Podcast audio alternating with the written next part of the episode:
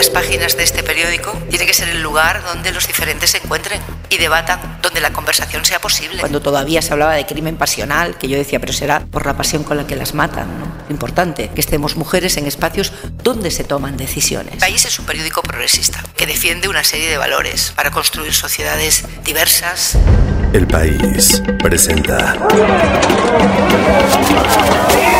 En un entorno en donde lo que gana es la estridencia y las ganas de callar al otro, a la otra, creo que debemos apostar por el diálogo, que debemos apostar por escuchar.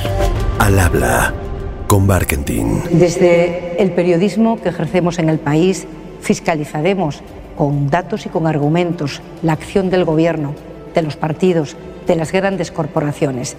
Defenderemos valores progresistas de forma clara e inequívoca y proyectaremos la luz de la información frente a quienes traten de ampararse en la oscuridad para abusar de los derechos de los ciudadanos. Nuestras páginas estarán aún más abiertas a todas las opiniones que respeten la convivencia entre diferentes, a todas, porque de todas aprendemos y porque nuestro país necesita argumentos, diálogo, entendimiento. Hoy estoy en la Feria Internacional del Libro de Guadalajara, así que si escuchan ruido es que estamos aquí en la Expo, en esta cita anual en donde vienen pues miles de personas a recorrer los pasillos donde están las editoriales más importantes del mundo, pero también las independientes, este, algunas muy chiquititas, algunas que apenas han logrado sobrevivir incluso post pandemia, en donde hay niños y hay niñas en donde hay muchos jóvenes, por ejemplo aquí frente a mí hay un stand en donde se están tomando fotografías, pues un montón de personas jóvenes. Y un poco más adelante tenemos las editoriales internacionales, hay libros de Francia, de Alemania, de Japón, de muchos lugares. Así que hoy les grabo esto desde la Feria Internacional del Libro donde el día de ayer, yo estoy grabando esto en domingo, el día de ayer pude participar en una conversación con la directora del país, con Pepa Bueno, la directora de esta, nuestra casa. Fue una conversación que se llamó Los desafíos del periodismo y ahí estuvimos conversando de muchos temas, de qué es el periodismo hoy, de qué ha pasado con movimientos como los feminismos, cómo se cubre, por ejemplo, una guerra como la invasión rusa a Ucrania, cómo se toman ciertas decisiones editoriales. Hablamos también de los nuevos retos, de qué sucede también con la región, con América Latina, por qué apostarle a hacer periodismo en esta región. En fin, una conversación que a mí me dejó mucho, en la que aprendí y aprendimos muchas cosas y que por lo mismo se las dejo completita. Así que desde la Feria Internacional del Libro, esta semana en Al Habla con Barkentin, Pepa Bueno, directora del país. En estos tiempos en los que los algoritmos pretenden meternos a cada uno en una burbuja, aislarnos, el periodismo propone un viaje en sentido contrario. Se hace entre muchos y solo cobra sentido cuando muchos lo leen, lo escuchan o lo ven.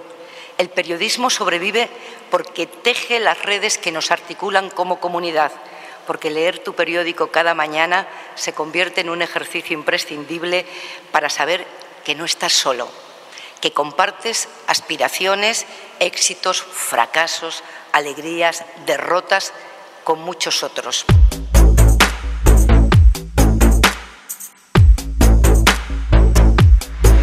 Pues bienvenidos a esta conversación. Eh, que además me da muchísimo gusto estar aquí con Pepa Bueno, la directora de El País, que a estas alturas ya no podemos decir el país periódico, sino el país medio, y de eso también vamos a hablar el día de hoy. Y Pepa, escuchaba hoy temprano al eh, premio de la FIL en un discurso realmente precioso. Si ustedes no lo pudieron escuchar, se los recomiendo mucho.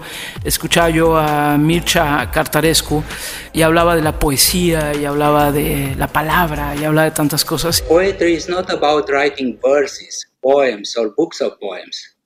It's about the universal grace.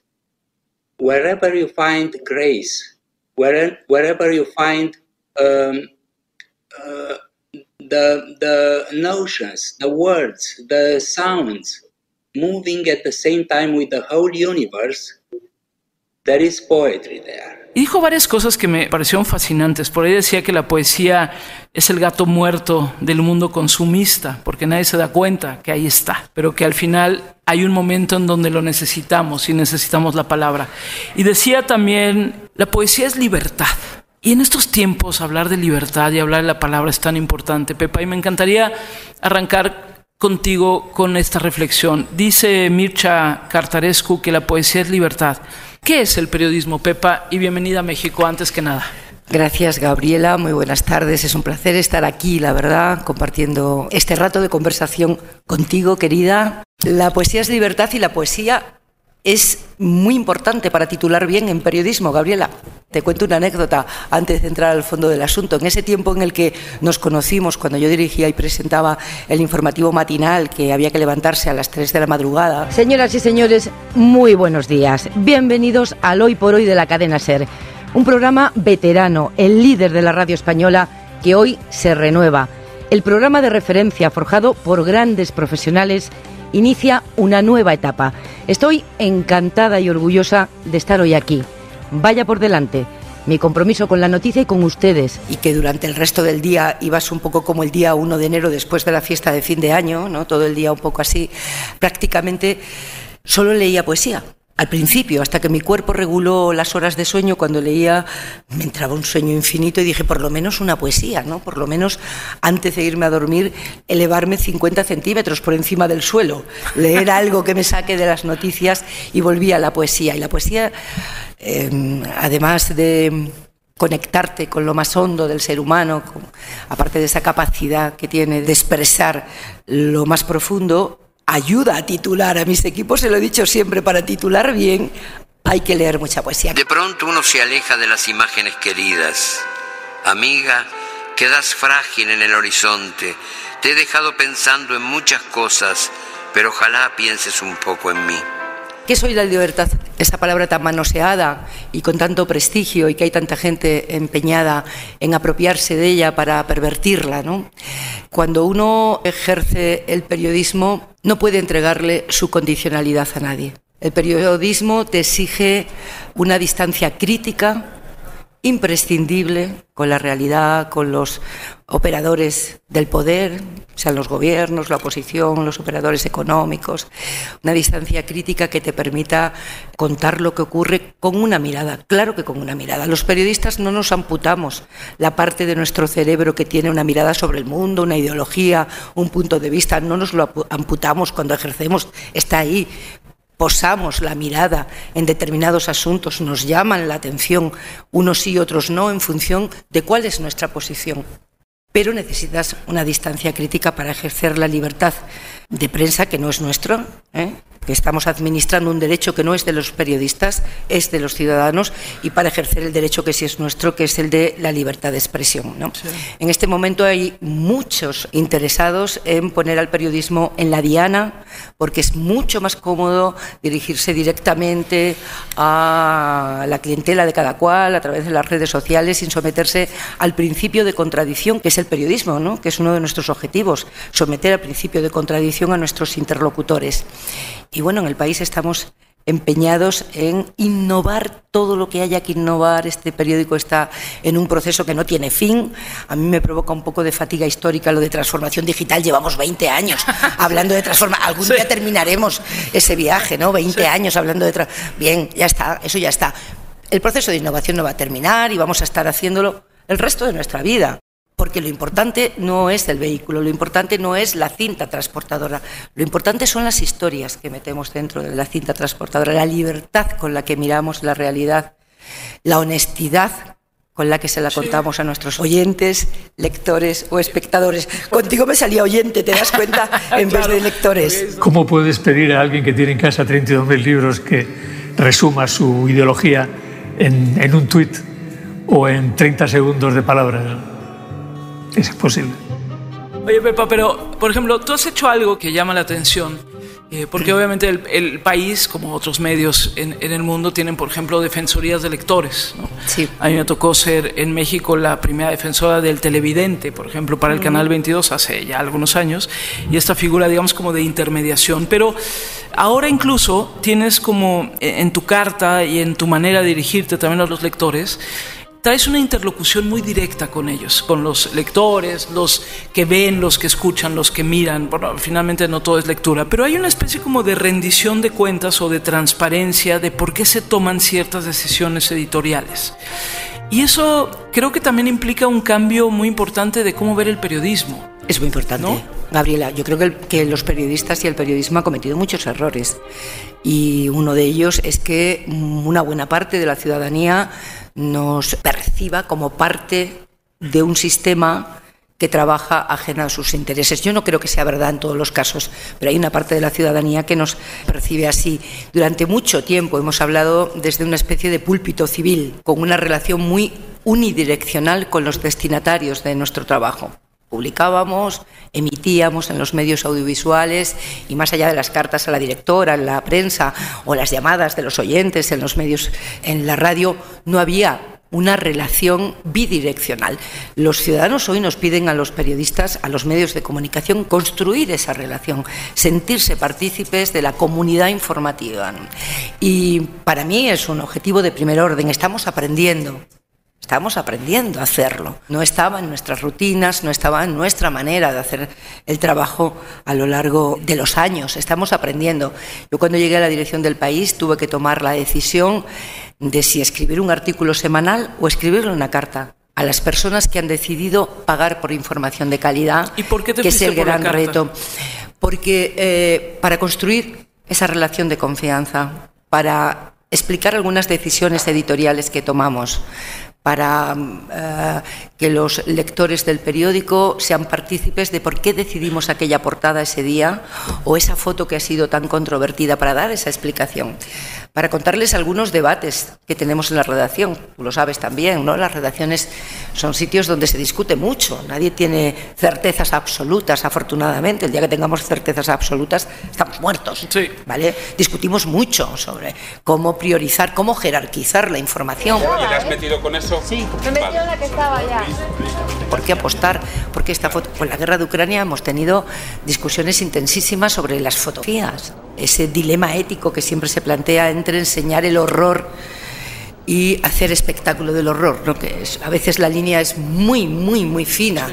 Y a mí me parecía muy importante hacer partícipe a los lectores de esos debates que tenemos en la redacción y por eso opté por el formato carta en el que repaso la semana cuento algún debate que hemos tenido, alguna sorpresa que te llevas, ¿no? Esos temas que de repente monopolizan absolutamente la conversación entre periodistas y políticos, la conversación pública publicada y que apenas se leen. Y que dices, te tienen que saltar las alarmas, ¿no? Estamos ahí en una burbuja y los ciudadanos tienen otras preocupaciones. Y como ahora se puede medir eso efectivamente en la prensa digital, pues a veces se lo cuento a los lectores. Le digo, pues esto en lo que hemos estado toda la semana y que, y que en ocasiones son temas fundamentales, ¿eh? pero en otros son esa especie de bucle que se crea a veces entre los participantes de la vida pública y que está muy ajeno a, las, a los intereses, a las necesidades. Y yo que he hecho mucha autocrítica sobre eso de que hemos hablado durante demasiado tiempo desde un púlpito civil y que ahora hay que construir comunidad con nuestros lectores, a mí se me encienden enseguida las alarmas. ¿no? Hay asuntos que tengan el índice de lectura que tenga un periódico como El País hace porque tiene que hacerlo y porque cree que son importantes, Sí. independientemente. Pero en otras ocasiones sí que te da esa señal de alerta de que nos enredamos a veces los protagonistas de la conversación sí, pública en asuntos que los fíjate, ciudadanos no valoran. que- y en México nos pasa mucho también, ¿no? El verte atrapado de pronto en el debate entre el poder y el medio, cuando igual la gente está en otro tema, ¿eh? O sea, de repente, y eso nos ha pasado muchísimo en este país. Bueno, cuando... yo decía que los periodistas tenemos que dejar de hacernos selfies. Ya, Sí, ya. ya, ¿Eh? Yo me hice periodista para mirar la vida a través del objetivo de la cámara, Exacto, pero no, al revés, para hacerme fotos. sino voltearla. No, ya. A ver, cuéntanos, ahorita quiero regresar al tema de la, de la guerra en Ucrania, porque obviamente también para México de pronto nos queda lejos. ¿eh? Y acercar la guerra de Ucrania a nuestro país ha sido complicado porque de repente eso queda como por allá. ¿no? Ahorita me gustaría que entráramos en ello, Pepa, pero me encantaría que nos contaras tal vez alguno de estos casos interesantes de dilemas éticos o de los temas que has puesto sobre la mesa con lectores. De decir, ¿Por qué se decidió esta fotografía? ¿Por qué se decidió este tema? Hay uno muy evidente que probablemente quienes sigan la actualidad de la guerra tienen en la cabeza cuando se bombardeó una maternidad. Las imágenes eran terribles, las que nos llegaban eran terribles, terribles, terribles. Y había un primer plano de una mujer embarazada, muy avanzada, en la que se le identificaba perfectamente. La estaban evacuando y había dos fotografías. La mejor, mejor, mejor, a mí me parecía que vulneraba su derecho a la intimidad, incluso en una guerra e incluso con el derecho a la libertad de expresión de los periodistas y el derecho a la libertad de información de los ciudadanos. Vulneraba su intimidad. Era una foto la más expresiva, la que más enseñaba el horror, pero vulneraba su intimidad porque estaba cogida de cualquier manera y y a mi juicio se le veían partes de su cuerpo que esa mujer no tenía en ese momento conciencia de que le estaban fotografiando, de que eso iba a dar la vuelta al mundo. Y bueno, pues eh, ahí hubo que decidir y elegimos una foto de ella y de la evacuación y tal, que era peor, era francamente peor foto. Pero cuando colisionaban los, los dos derechos, en ese momento colisionaban dos derechos y me parecía, bueno, discutimos mucho y nos pareció a todos que prevalecía el derecho a la intimidad de alguien que estaba a punto de parir y que se vio en medio de una evacuación y cuya imagen fue muy icónica, además, pero era evidente que iba a ser icónica porque fue la portada de todos los periódicos del mundo al día siguiente. La evacuación de esta mujer embarazada de los escombros del hospital número 3 de Mariupol ilustra el lado más cruel de la guerra en Ucrania, el de los ataques a las instalaciones sanitarias. Este, con al menos 17 personas heridas, puede haber sido el peor, pero no ha sido el primero. Bueno, hubo quien publicó la foto delicada y nosotros no lo hicimos. Okay, let's go. Let's go. Go, go, go. Move. Shit. La guerra en Ucrania, Pepa, la invasión rusa a Ucrania, lleva tanto tiempo. Cuando comenzó, por ejemplo, nosotros en la radio decíamos vamos a dedicarle diario un espacio y luego pasan semanas y luego pasan meses y luego pasan cosas alrededor y entonces tú dices, bueno, ya ahorita ya no le puedo dedicar tiempo. Pero la guerra en Ucrania sigue, la invasión rusa a Ucrania sigue. ¿Cómo mantener el ojo periodístico y el interés y que no se vuelva paisaje y que la violencia no se vuelva paisaje y que siga importando? A propósito de la guerra de Ucrania, ese debate es evidente, pero, pero lo hemos vivido a propósito de otros acontecimientos. ¿no? Nos pasa en Europa con la tragedia de la inmigración, que lleva un llega un momento en que a mí me preocupa mucho ¿no? que, que, nos anestesiemos y ya no nos escandalice el que muera gente cruzando el estrecho desde África hacia Europa, que llegue un momento que ya no nos escandalice que eso ocurra, ¿no? como ocurrió en la valla de Melilla, en esa tragedia en la que murieron, que se sepa, veintitantas personas, porque el número tampoco es muy preciso.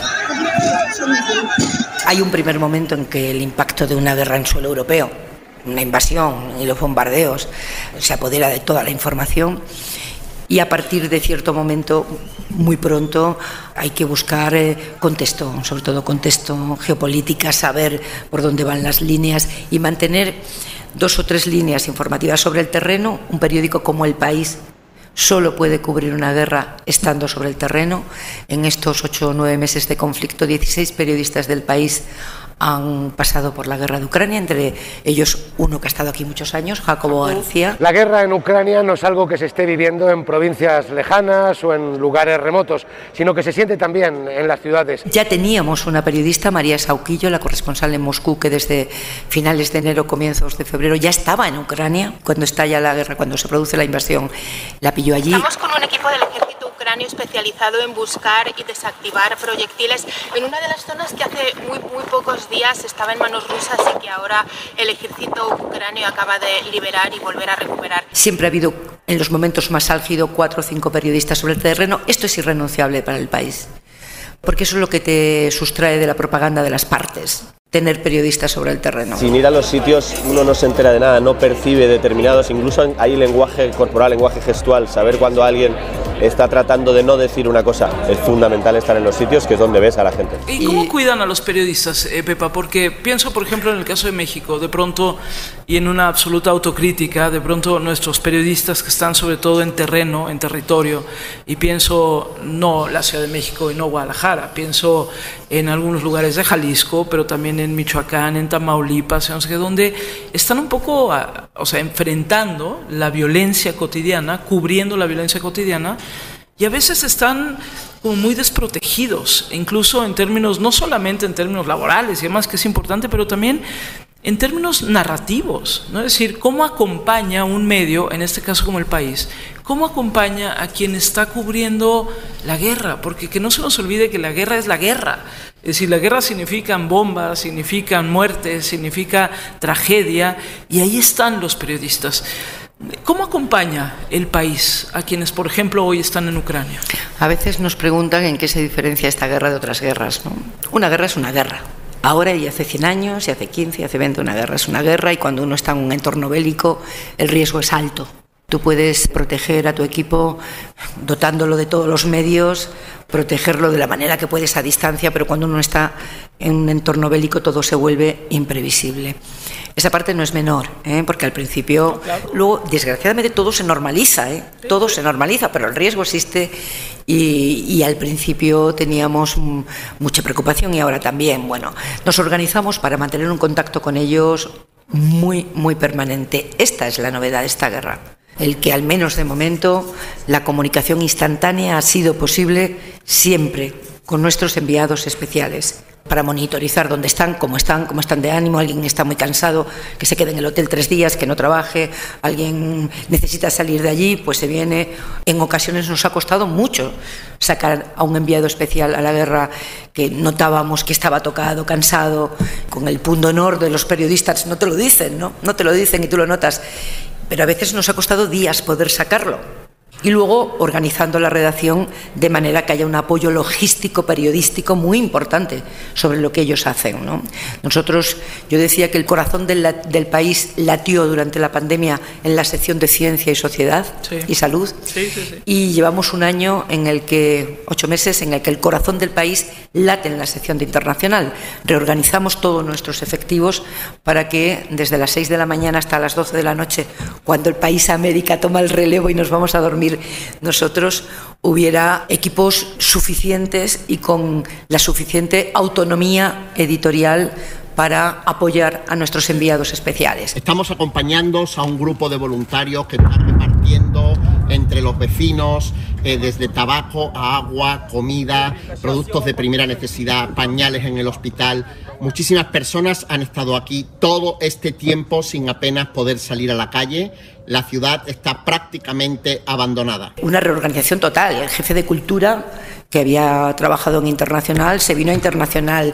La subjefa de sociedad se vino a internacional. O sea, hicimos una, en los primeros momentos una reorganización muy poderosa primero para tener muy clara la cobertura y que no se nos escapara nada, de apoyo periodístico y logístico a los enviados especiales. ¿no? Todavía late el corazón del país en internacional. En esta conversación que tuve con Pepa Bueno en la Feria Internacional del Libro de Guadalajara, abrimos el micrófono a preguntas del público presente, así que escucharán las respuestas que Pepa dio al público. Una vez que te pones las gafas moradas, esa óptica ya no te la quitas, ¿no? ¿Qué ópticas detectas tú que hace falta agregar al periodismo del país? ¿Qué otras ópticas tienes que poner? Además de la mirada de género, dices que afortunadamente, tengo que decirlo, cuando llegué, esta es una redacción muy comprometida, con mucha formación en violencia de género y en género. Y esta, a mí me parece que el reto ahora, en este momento, es que esa mirada transversal que tenemos sobre la desigualdad de género se aplique a la crisis climática.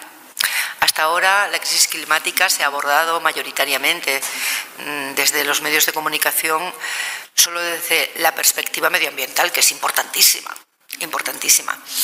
Yo creo que es momento de abordarla de una manera integral, transversal, que eh, esté presente en todas las secciones del periódico y que se comparta conocimiento ¿no? por parte de los expertos medioambientalistas que tenemos en la redacción, con las secciones de economía, de política, de cultura, de migraciones, afecta a todos los órdenes de la vida. Creo que esto es fundamental, que incorporemos una mirada muy transversal a la batalla climática. Esta, si me preguntas qué te preocupa ahora mismo, eso. Pepa, eres una mujer que dirige un periódico y casi me gustaría también que entráramos en, en la definición de qué es hoy un periódico. Sí me gustaría una reflexión tuya, porque además España nos ha mostrado muchas cosas en los últimos años. Y una no menor, en las últimas, yo diría, par de décadas, la afirmación de las mujeres.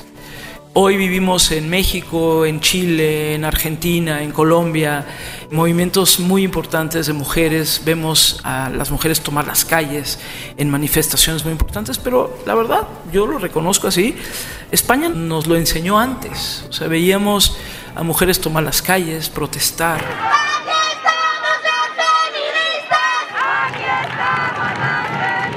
Protestar en contra de la violencia machista, eh, recuerdo muy bien hace muchos años el debate que había en España, por ejemplo, en los medios, de decir, tenemos que hablar todo el tiempo de la violencia contra las mujeres para que no se normalice. Y bueno, pues ahora lo tenemos nosotros. Ahora nosotros tenemos ciudades como esta misma Guadalajara, en donde las mujeres toman las calles y exigen vemos, como otro papel en la vida.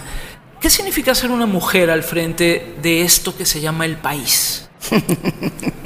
¿Cuál es la mirada? Es tan sugerente todo lo que dices, hay tanto que, de lo que podemos charlar sobre, sobre lo Nos que dices. echar ¿no? ahí, pero sí, podemos estar horas. por lo menos, Mira, pero- sobre la violencia de género. En España, el 17 de diciembre del año 98, hubo un feminicidio, podía ser un asesinato más, de Ana Orantes, una mujer que había estado casada 40 años, maltratada, vejada, ella, sus hijos. Y me dice el médico que mi hija estaba contando que su padre la estaba tocando y que estaba aburrida y que estaba aburrida y que no y que no me podía decir nada porque sabía que su padre me mataba a mi palo. y que se divorcia al cabo de 40 años y en una sentencia disparatada de divorcio, disparatada, un juez decide que compartan casa, planta de arriba para ella, la planta de abajo para él. El día que ella va a la plaza pública a contar lo que le había pasado, porque ella no había contado nunca nada, y fue a los resquicios que tenían las mujeres para contar sus historias, que eran programas de televisión, vespertinos por la tarde, de testimonio, donde iban a contar sus historias. No lo quería. Yo le tenía pánico, yo le tenía miedo, yo le tenía horror. Programas que el periodismo elitista despreciaba. Era cuando los feminicidios no estaban en las páginas nobles de los periódicos ni en los programas nobles de la televisión, sino que ni se abordaban como un fenómeno, sino que estaba en los sucesos, ¿no? en esa zona donde hay un accidente o un fenómeno natural. Un día la invitan a un programa de testimonios, va, y el día que ella cuenta en la plaza pública, en la nueva plaza pública, que era la televisión entonces, antes de las redes sociales, cuando vuelve a casa, él la ata a una silla, la rocía de gasolina y la quema y, y la mata. Ella pidió ayuda, pero mala suerte, no sabemos qué ha fallado, quién ha fallado, quiénes han fallado, quiénes hemos fallado. La sociedad ha fallado. Hay una violencia tremenda, violencia en todos sitios. A Ana le hemos fallado. Fue un aldabonazo extraordinario y muchas cosas cambiaron en España a partir del caso de Ana Orantes, ¿no? porque interpeló a todos los poderes públicos y se inició. Ya había políticas en España, mujeres políticas trabajando en violencia de género, pero una cosa muy minoritaria.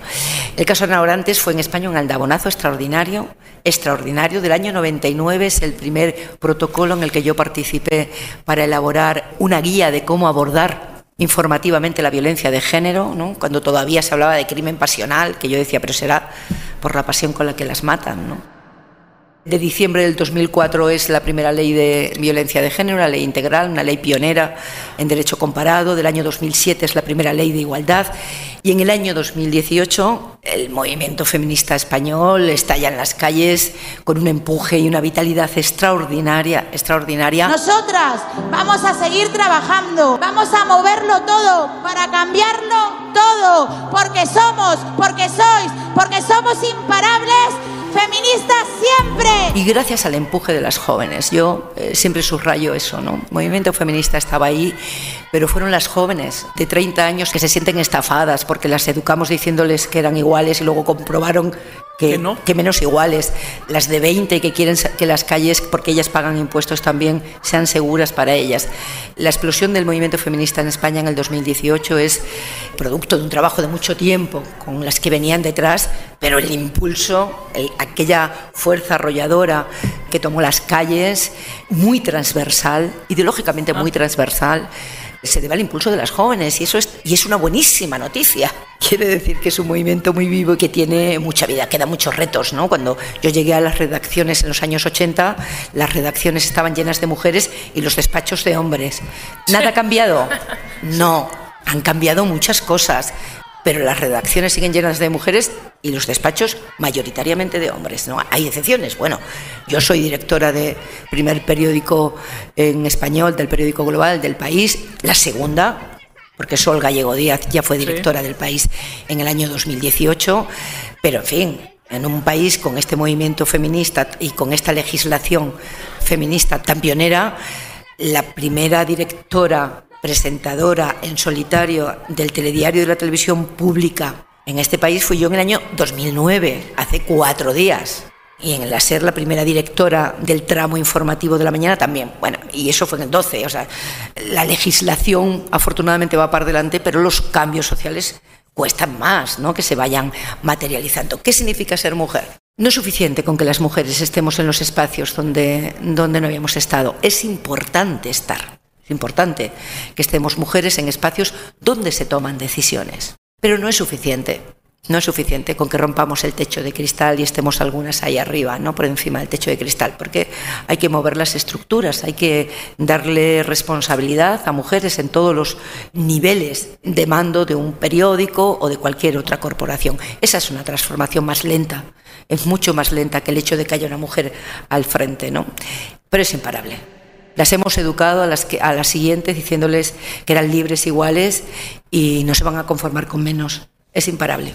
Pero hay una mirada diferente, Pepa. Es decir, cuando pienso en la toma de decisión, por ejemplo, me llamó ahorita la atención también cuando decías el tema de Ucrania, cuando dices, bueno, es que la decisión, por ejemplo, de si esta fotografía o no esta fotografía, hay una mirada diferente. ¿Significa que una mujer tome decisiones hay un cambio cualitativo o podría haber un cambio cualitativo en la mirada, en la forma como entender incluso la importancia de la noticia o no, porque ahorita que decías eso, por ejemplo, en México, bueno, yo fui directora de W Radio y éramos poquititititas, yo creo que éramos tres o cuatro directoras de medios en México. Y los medios están llenos de mujeres, como tú bien dices, las, las redacciones, las salas están llenas de mujeres, pero no necesariamente la toma de decisión. ¿Hay algo que es diferente, Pepa? Depende de la mujer. Yo no creo que de manera sistemática haya ni una gobernanza distinta del medio ni una mirada distinta. No creo que sea de forma sistemática. Sí hay algo, y es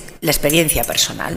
Las situaciones en las que todas las mujeres nos hemos visto o ninguneadas o mm, tratadas de otra manera por ser mujeres. Que una se cree que cuando tiene una carrera tan larga como la mía ya, que soy mayor, uh, eso va a ir desapareciendo. No, se vuelve más sutil, pero lo encuentras, ¿no? Por ejemplo, a mí me preguntan, directora del país, ¿qué tal lo lleva tu pareja? Claro. Y yo digo, ¿le preguntabais esto? A Juan Luis Cebrián, a Joaquín Estefanía, a Jesús Severio, a Javier Moreno, a mis antecesores. ¿Le preguntabais cómo lo lleva tu pareja? En fin, una cree que desaparece, no desaparece, es más sutil, se transforma, es de otra manera. Esa experiencia personal la tenemos todas las mujeres, de cualquier ideología y con cualquier conciencia feminista. Pero es verdad que si tienes mucha conciencia feminista, detectas mucho más este tipo de pequeñas trampas y por lo tanto tu mirada sobre la realidad está más enriquecida inevitablemente, porque lo has vivido en primera persona, ¿no? Eso que digo yo siempre que en las tertulias las mujeres hablan muy deprisa, porque porque tenemos que contar muchas cosas en poco tiempo para demostrar que valemos. ¿eh? Y que en cambio ellos pueden estar, con perdón, ellos pueden estar diez minutos con media idea porque son dueños del espacio, son dueños del espacio, son dueños del espacio y pueden recrearse 10 minutos con medida y nosotros tenemos que hablar deprisa y meter muchos datos y que se demuestre que valemos muchísimo, ¿no? Esas cosas que cuando tú has tenido la experiencia, yo he conducido muchos, muchos años mesas de análisis, tú lo detectas, tú lo detectas. También necesitamos a esos gobiernos comprometidos con la igualdad de género para que marquen un camino. La sociedad civil tiene un papel, pero sin ninguna duda, si los, las administraciones públicas no impulsan políticas públicas, será mucho más difícil y mucho más costoso llegar a la igualdad de género. ¿Cuál es el compromiso que hoy en día se tiene, periodísticamente hablando, con el desarrollo y con la defensa o el sostenimiento de las democracias? Creo que uno de los más graves desafíos que tenemos como sociedades es restituir el consenso sobre la realidad. Yo creo que el mayor peligro para la democracia es que se ha roto el consenso sobre la realidad. Llevamos mucho tiempo en las democracias liberales, en los periódicos como El País, aceptando con mucha naturalidad, no puede ser de otra manera, que hay distintas maneras de intervenir sobre la realidad, hay distintas maneras de transformar la realidad, diferentes puntos de vista, diferentes posicionamientos ideológicos sobre la realidad. Pero había un consenso sobre qué era lo que se quería transformar. Había un consenso sobre la realidad. Se ha roto. A mí me parece una tragedia para la democracia. Se ha roto el consenso sobre la realidad. Caminamos hacia burbujas de confort ideológico, no sometidas a principio de contradicción, en la que nos damos la razón. ¿Qué razón tenemos los que opinamos igual? Ignorando que hay otra burbuja que opina de otra manera, con la que tienes que convivir sí o sí y que tiene un ecosistema de pensamiento, relaciones completamente distinto. Dos realidades en paralelas. Yo creo que la primera tarea es reconstruir el consenso sobre la realidad. Yo aspiro, no es que aspire, creo que el país es un sitio donde tienen que encontrarse los diferentes. El país es un periódico progresista que defiende una serie de valores, que defiende la igualdad, que defiende que hay que batallar contra el cambio climático, que defiende la pluralidad de las sociedades, que defiende la importancia de la educación, de la cultura, para construir sociedades diversas, que respeta a las minorías, pero esta es nuestra posición editorial, es evidente y la manifestamos, pero las páginas de este periódico, las páginas virtuales de este periódico, tiene que ser el lugar donde los diferentes se encuentren y debatan, donde la conversación sea posible, la discusión y el debate porque creo que es la única manera de, reconstruir el consenso sobre la realidad, que es imprescindible para la democracia. Y esos son los principios con los que hacemos el periódico cada día. El periódico global, el periódico en España, el periódico en América Latina, ¿no? Defensa de la justicia social, del estado de bienestar, del estado de derecho. Eso sigue siendo la base de los valores que defiende el periódico. A ver, dos preguntas más. Una que tiene que ver con, y felicidades, porque el país eh, supera ya los 250 mil suscriptores. Esto es muy importante, ¿no? No es cosa menor, Pepa, ¿eh? es un logro es muy importante. muy importante. Es muy importante porque venimos de unos años de mucha incertidumbre durante décadas. Nosotras hemos sido, tú lo decías antes, educadas en nuestras casas con una rutina, que era ir al kiosco, comprar el periódico y pagar por la información. Cometimos errores al dar la información gratis en Internet pensando que el negocio del papel iba a durar toda la vida. El negocio del papel es un negocio declinante y para sostener redacciones de la ambición que tiene el país, 400 periodistas, cubrir una guerra, corresponsales en todo el mundo, cuando eres un medio de esa envergadura, con una sección de cultura llena de talentosísimos periodistas, con ciencia también, con periodistas especializados, pues eso hay que sostenerlo. Entonces el negocio declinante del papel no tiene vuelta atrás y sostener el periodismo de calidad cuesta dinero. Entonces el hábito de pagar por información de calidad en Internet no existe, ¿eh? no existe. Y de repente empiezan experiencias de éxito como la del New York Times, el Washington Post, el Guardian, con modelos diferentes. ¿no?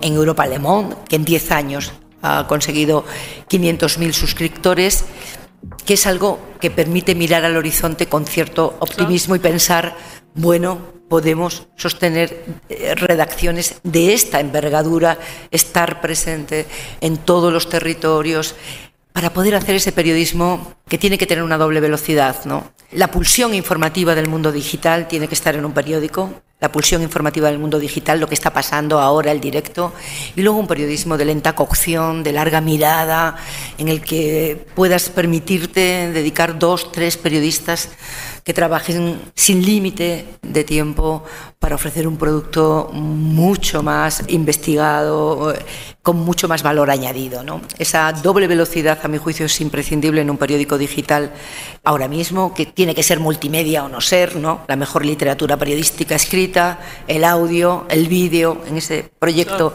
estamos. Investigar un crimen con perspectiva de género y sobre todo cuando se trata de delitos de violencia contra las mujeres. Y la vida, la vida de Corea, aunque estábamos eh, eh, aparte en un lugar independiente, sin embargo pudimos hacer viajes a, a guarderías, a fábricas, a escuelas. Las ciudades atrapan el calor durante el día y lo expulsan por la noche, y ese fenómeno tiene un nombre, islas de calor. Esto provoca que el entorno urbano registre temperaturas entre 1 o 2 grados más elevadas que a las afueras.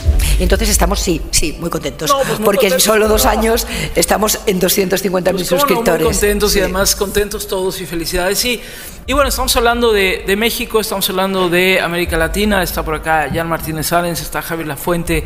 La verdad es que el trabajo que ha hecho el país en América me parece que es muy importante. Pepa, incluso abrieron ahora la oficina en Colombia, por ejemplo, con una cobertura muy especial también. Pero ¿qué le significa América Latina e incluso América Latina la extiendo a Estados Unidos. ¿eh? O sea, la América que habla español, incluido Estados Unidos, que es muy importante, por supuesto. Pero ¿qué le significa al país? Es decir, ¿por qué hablar de...? Porque ya no es como tal vez antes, muy antes, que uno compraba el periódico El País para enterarse, sí, un poco de lo que pasaba acá, pero para enterarse mucho de lo que pasaba por allá. Pero ahora lo que sucede aquí es prioritario. Mira, te lo voy a contar con lo que me dijo una amiga alemana que es, eh, es periodista en, en Berlín y ha tenido muchos puestos de responsabilidad en muchos periódicos cuando me nombraron directora del país. Me dijo, si los alemanes tuviéramos una comunidad 500 hablantes en alemán, 500 millones de hablantes en alemán, una comunidad que ya existe, con un idioma común, si nosotros tuviéramos eso, el español lo tiene. El español, el idioma tiene esa comunidad. Nosotros somos muy devotos de esa comunidad. ¿no? Creemos que esa comunidad cultural, muy plural, muy diversa, con realidades muy dispares, con nuestras historias cargadas de luces y de sombras, de ida y vuelta. Pero el idioma es, es un lugar maravilloso donde vivir, ¿no? Donde vivir juntos, sí, donde vivir juntos, donde mirarnos, entendernos y tratar de comprendernos, ¿no? Y esa es la apuesta. La apuesta es que esa comunidad que ya quisieran otros idiomas, nosotros la tenemos. Tenemos una historia común, ¿no? con muchos meandros, con claroscuros, con muchos momentos distintos. Ya estaba ese proyecto en marcha. Hemos con Jam redefinido el proyecto en Latinoamérica para tratar de crecer y que con la marca El País los latinoamericanos se cuenten su propia historia. Nuestro único compromiso es contigo, con los lectores y con las lectoras del país. Te necesitamos, os necesitamos, porque formamos una comunidad abierta y plural y si nosotros somos más, será más fácil hacer retroceder la oscuridad e iluminar este mundo. Bueno, espero que hayan disfrutado tanto como yo esta conversación con Pepa Bueno, con la directora de esta nuestra casa, del país, y que nos quedemos un poco con estas reflexiones de qué debemos hacer con el periodismo y por el periodismo y por qué este no es un debate para los profesionales o para los especializados, sino es un debate para la sociedad, porque el tipo de periodismo que hacemos es también el tipo de sociedad que queremos. Así que bueno, yo me despido otra vez aquí desde la Feria del Libro. Ya hay más gente que hace ratito que empezamos a grabar, por lo tanto ya escuchan ustedes más movimiento. Si nunca han venido a la FIL, háganlo aquí en la ciudad de Guadalajara, en México. Y si son enamorados de los libros, se van a enamorar más. Y si no, se van a enamorar por primera vez. Que esto es una absoluta gozadera. Gracias, Pepa Bueno, por esta conversación. Gracias al país por invitarme a conducirla. Y ya saben, nos escuchamos el próximo martes aquí en Al Habla con Barkentin.